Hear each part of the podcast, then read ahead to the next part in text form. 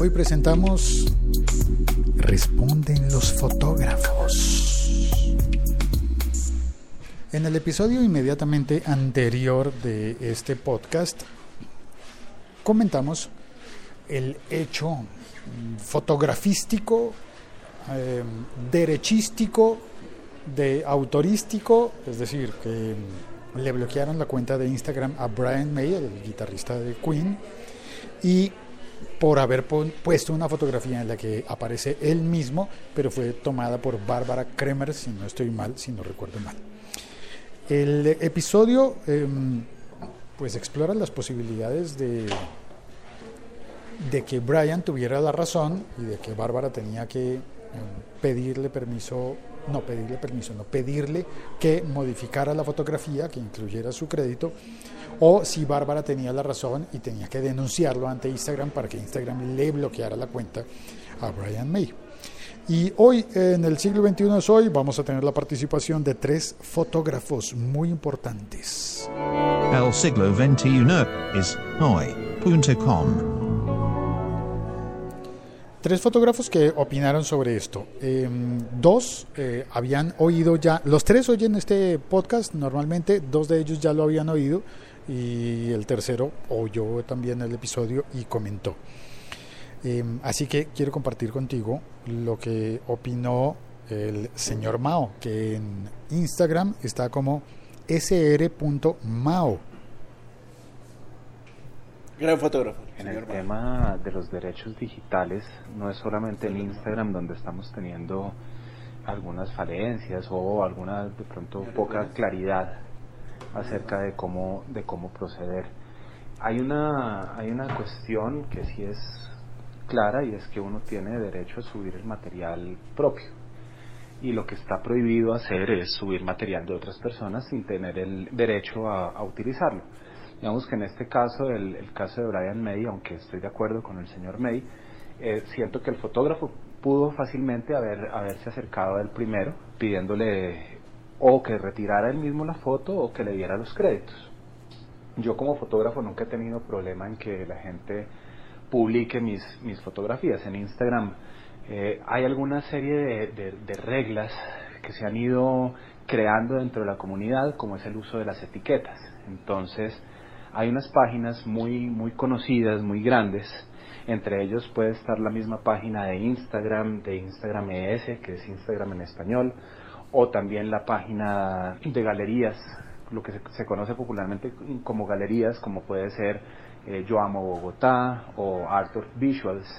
Esas páginas, digamos Art of Visuals, es una página que tiene un millón y punta de suscriptores, de seguidores para uno como fotógrafo que ellos publiquen la fotografía de uno en su, en su red significa tener una exposición bastante alta, lo cual es bastante, bastante bueno. Eh, le ayuda a uno a llegar a un público al cual sería muy difícil llegar por otros medios porque ellos ya han capturado esa, esa, esa audiencia. Esta, e, este, la forma en la cual uno les, les dice a la gente de Art of Visuals o de, o de Yo Amo Bogotá o de todas estas galerías que tienen permiso de usar la fotografía que uno publicó es utilizando las etiquetas que ellos crean. Entonces, Art of Visuals crea la etiqueta A o B y cuando yo le pongo a una fotografía la etiqueta A o B, los administradores de esa cuenta van, buscan eh, resultados, fotos que hayan sido etiquetadas con esta, con, la etiqueta de ellos, valga la redundancia, y escogen la mejor, una, dos o tres fotos al día para publicarlas. Es muy difícil entrar a estas, a estas ligas sin embargo, pues es algo que, cualquier persona puede hacer. Tiene razón el señor Mao. Las etiquetas son muy, muy importantes en Instagram. Puntualmente en Instagram porque pueden hacer que tus fotografías sean vistas por personas que no te conocen, que no te siguen y que pueden encontrarlas por etiqueta café, por ejemplo. A ver, y a propósito de café, me pido el café de hoy. Soy Félix, arroba el locutor co. El mensaje que vimos hace un instante es de arroba sr.mao en Instagram. Pero también le pregunté a Andrés Wolf. Andrés es, eh, amigo mío desde ah, hace muchísimo tiempo. Tengo el gusto y el honor de ser amigo de Andrés eh, no tan cercano como yo quisiera, pero Andrés hace unas fotos excelentes y está especializado en hacer fotos de conciertos, de músicos. Y en una ocasión yo recuerdo que fue un motivo, por lo menos de, alegría para mí, saber que en un concierto de The Who, el, la agrupación escogió una fotografía de Andrés, una o varias, ya no estoy recuerdo, y las publicaron en su página web le dieron claro el crédito y todo eso. Entonces yo llamé a Andrés y le pregunté y me dijo, justo estaba oyendo su podcast sobre Brian May y le pedí, Andrés, ¿y qué opinas sobre, sobre este caso? Querido Félix, eh, la opinión mía sobre el caso de Brian May y el copyright en Instagram y la fotógrafa Bárbara Kremer, pues yo siento que efectivamente Brian cometió un error muy leve al no poner el crédito de, de Bárbara. Bueno, siento que diste en el clavo cuando dijiste que Bárbara debió haber contactado primero a Brian y haberle pedido que por favor pusiera el crédito. Un caso puntual mío es que en algún momento hice unas fotos para The Who, compartí varias fotos de ellas. Fue tan simple que a través de las etiquetas, los tags que uno pone alrededor de cada foto, ellos encontraron una foto mía y la compartieron dentro de sus redes sociales y dentro de su página web, simplemente poniendo el crédito como foto por Andrés Wolf y pues claro, fue un lujo que la compartieran, fue bastante simple y no pasó nada más alrededor de eso. Creo que cada uno pecó de inocente en este caso. Yo te recomiendo el perfil de Andrés Wolf en Instagram. Ese no tiene puntos, se escribe simplemente Andrés Wolf pegado, Wolf como lobo en inglés. Y me llama la atención que también mencionó las, las etiquetas.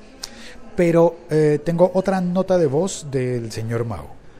Bueno, y entonces cuando una galería grande crea su etiqueta y uno utiliza la etiqueta que ellos han creado en sus fotografías, le está diciendo a ellos, oigan, quiero que vean mis fotos. Y implícitamente uno está diciendo, espero que en algún momento la usen.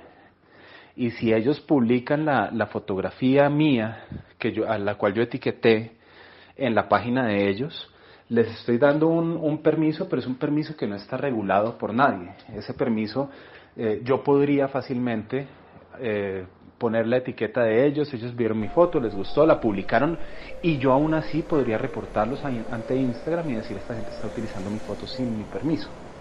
Porque en ningún lado hay como un protocolo o una etiqueta que diga eh, que hacer el uso de estos, de estos mecanismos realmente cede los derechos. Uh-huh. En cuanto a los artistas, es, ahí hay varias cosas. Eh, si la foto, la, la, foto le pertenece a la persona que la, que la tomó y yo creo que uno tiene derecho a utilizar ese material si es propiedad intelectual, ¿cierto?, de, de, del fotógrafo. El problema ahí sería cuando uno no está haciendo las fotos para uno, sino cuando uno lo contrataron. Entonces, si el señor Brian May me contrata para que yo le haga una foto, en los derechos de esa foto, lo más seguro es que en el contrato queden, eh, por, ah, queden hacia él. Eso significa que las fotos, aunque, aunque me pertenecen y, no, no y no, eso no se puede cambiar, eh, tal vez no tenga permiso de utilizarlas. Eso es algo muy común.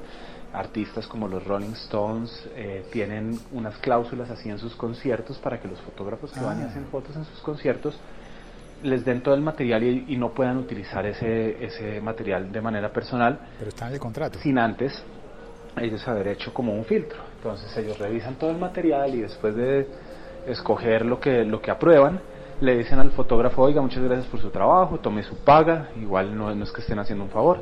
Eh, y si quiere utilizar algún material puede utilizar estas dos o tres fotografías. Bueno, claro, eso es en el caso en el que la banda, el artista, contrate al fotógrafo para hacer, para hacer el registro de un evento. Pero no sé, me queda la pregunta porque ¿qué pasa cuando simplemente Bárbara va a un concierto de Queen y le toman la fotografía a Brian May y después la publica, Brian May la republica? Cometió el error al no republicar con el, el nombre y el enlace de Bárbara. Pero tengo el tercer mensaje, la tercera nota de voz que recibí, que es de Javier González, eh, a quien le doy las gracias porque Javier, además de fotógrafo, es podcaster. Javier hace parte de la Liga FM tiene un podcast que se llama Aprendo Fotografía y está en la liga.fm. Él vive en Mendoza, en Argentina. Te recomiendo el podcast de, de, de Javier. La liga.fm. Tecnología en tus oídos. Y, ah, bueno, y Javier González también está en Instagram. Todos los enlaces a Instagram los puedes encontrar en las notas de este episodio podcast. De fondo sigo dejando la ciudad de Bogotá y oigamos la nota de Javier González que, voy a hacer un paréntesis, a Javier se le oye mucho mejor y ya te voy a contar por qué se le oye mejor su nota de voz. Hola Félix, ¿cómo andás? Bueno, acá escuchando tu podcast bueno, viendo lo que le pasó a Brian May y te cuento, por lo menos en la Argentina, no sé cómo será en el resto del mundo, pero imagino que debe ser bastante similar. Acá en la Argentina van por separado el derecho de imagen y el derecho intelectual de quien hace la fotografía. Evidentemente esta mujer bárbara tiene el derecho intelectual por la fotografía.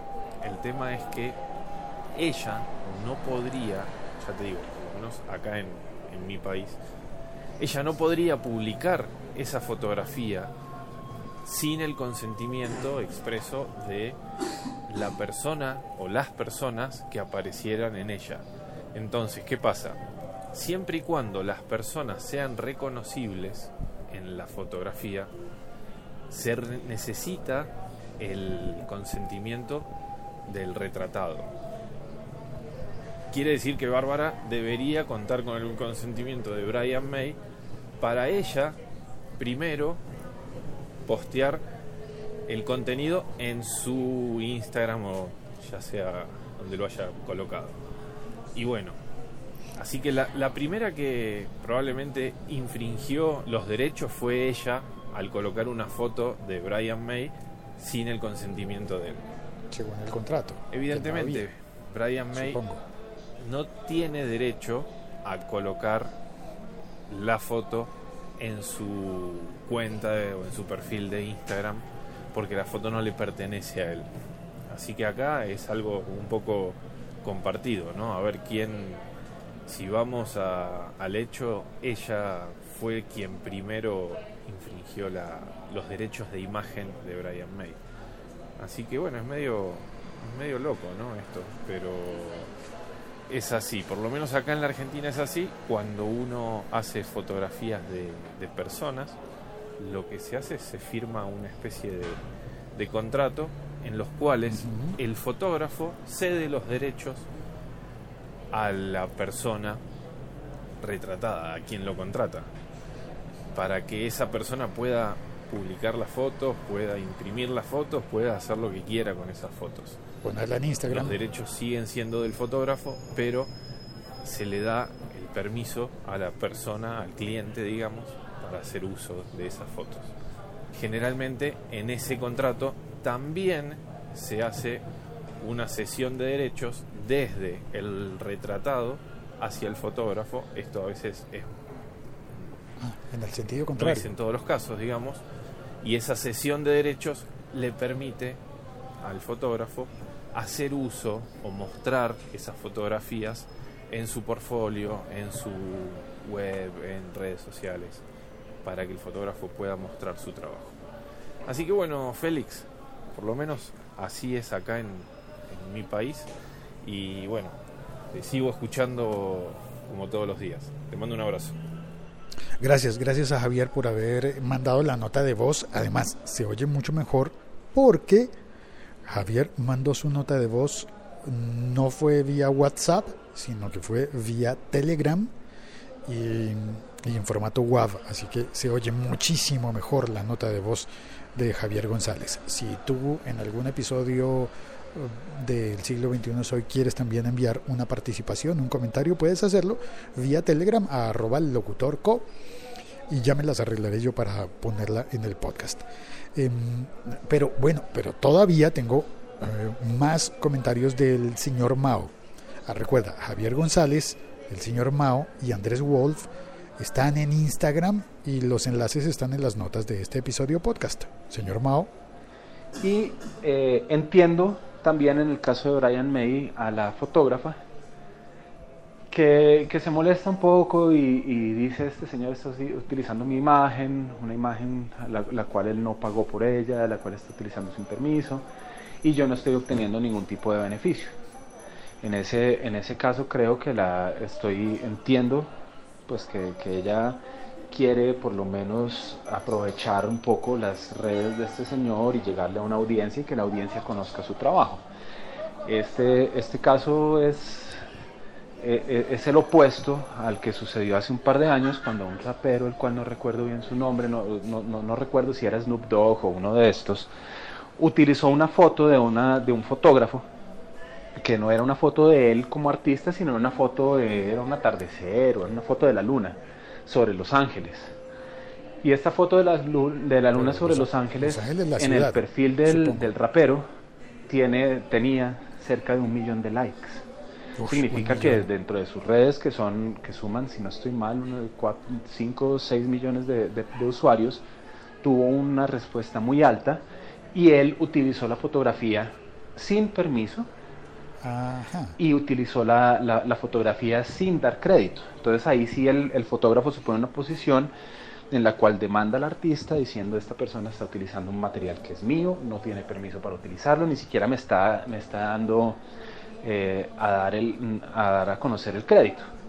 Vemos que en algunos casos con artistas de este, de este calibre, crédito, es lo mínimo eh, yo entiendo que uno, uno, uno de pronto no espera que le, que le hagan una paga, eh, por ese trabajo, eh, pero sí una, una retribución.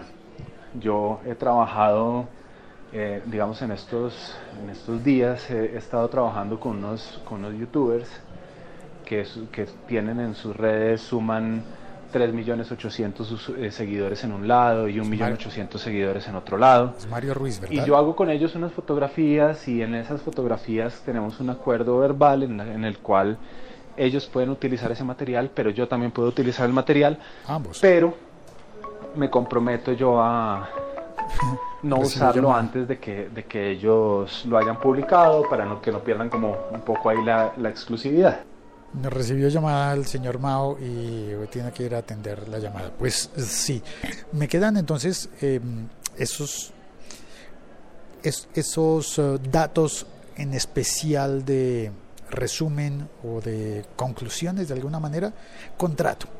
Debería haber un contrato y no lo hay. En Instagram existe un contrato entre tú como usuario y la plataforma Instagram. Tú le estás cediendo los derechos a Instagram para que publique las fotografías porque tú quieres que las publique. Pero no tienes un contrato normalmente con los artistas a los que les tomas las fotografías. Y al ser personas públicas, pues son reconocibles y pues se puede armar un lío por allí. Y, pero si pones las etiquetas, es una forma de decir, hey, mira, esta fotografía existe y de alguna manera es como, mírala, conócela y republicala, utilízala.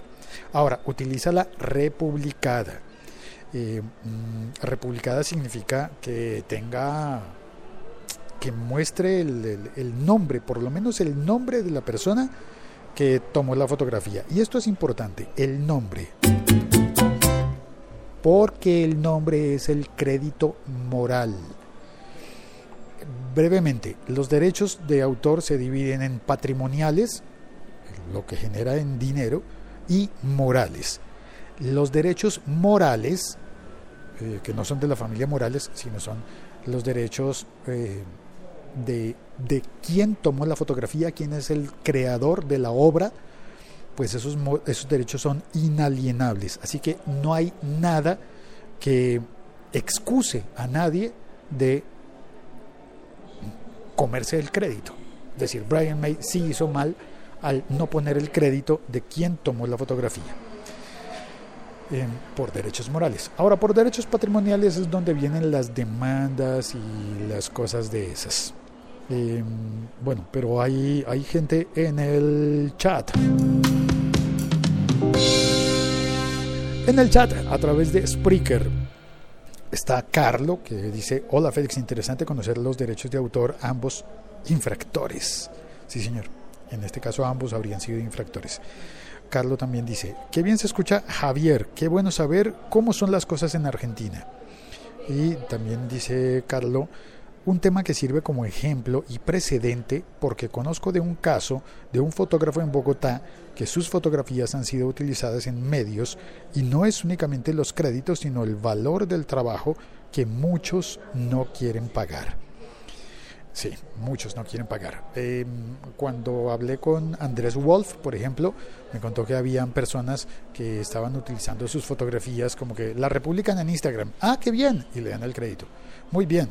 Lo siguiente que vio es que el artista que había republicado su fotografía en Instagram estaba utilizando la fotografía en unos carteles y boletas para un concierto, creo que era en Monterrey o algún sitio por el estilo y es decir, ya, ya estaba utilizando esas fotografías para publicidad, para generar ingresos, que no es lo mismo que darle un, un repost en Instagram. No, no es lo mismo repostearlo en Instagram que mandarlo imprimir en carteles que vas a pegar por toda la ciudad de Monterrey. Em, entonces le escribió al artista y el artista eh, o los encargados de, sus cuentas no solamente eh, no accedieron a pagar, eh, sino que retiraron las fotografías. No, está bien, ¿no? Es decir, retiraron las fotografías, pero dijeron, ok, sí, estaremos en contacto, pero no te vamos a, a pagar nada porque, porque no.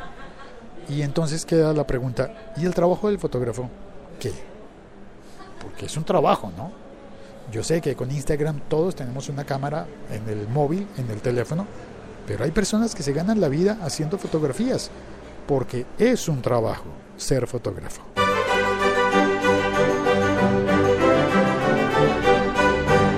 Muchas gracias a las personas que han asistido a esta conferencia sobre derechos de autor y fotografía. Eh, no, mentiras, es un podcast lo más informal posible, pero gracias a los fotógrafos que mandaron sus mensajes de voz, eh, nos extendimos un episodio más sobre este tema. Eh, yo pensé que no iba a ser tan llamativo, pero me llama la atención, a propósito de llamativo, que, que no sabía que que había, que había numerosos fotógrafos en la audiencia de este, de este podcast. Gracias a todos los fotógrafos, a los que enviaron sus, eh, sus notas de voz, decir gracias a Javier de, y a Andrés y al señor Mao, y gracias a ti por oír este podcast y por compartirlo. No siendo más por la presente, eh, me despido eh, muy atentamente, un servidor suyo, Félix arroba locutorco.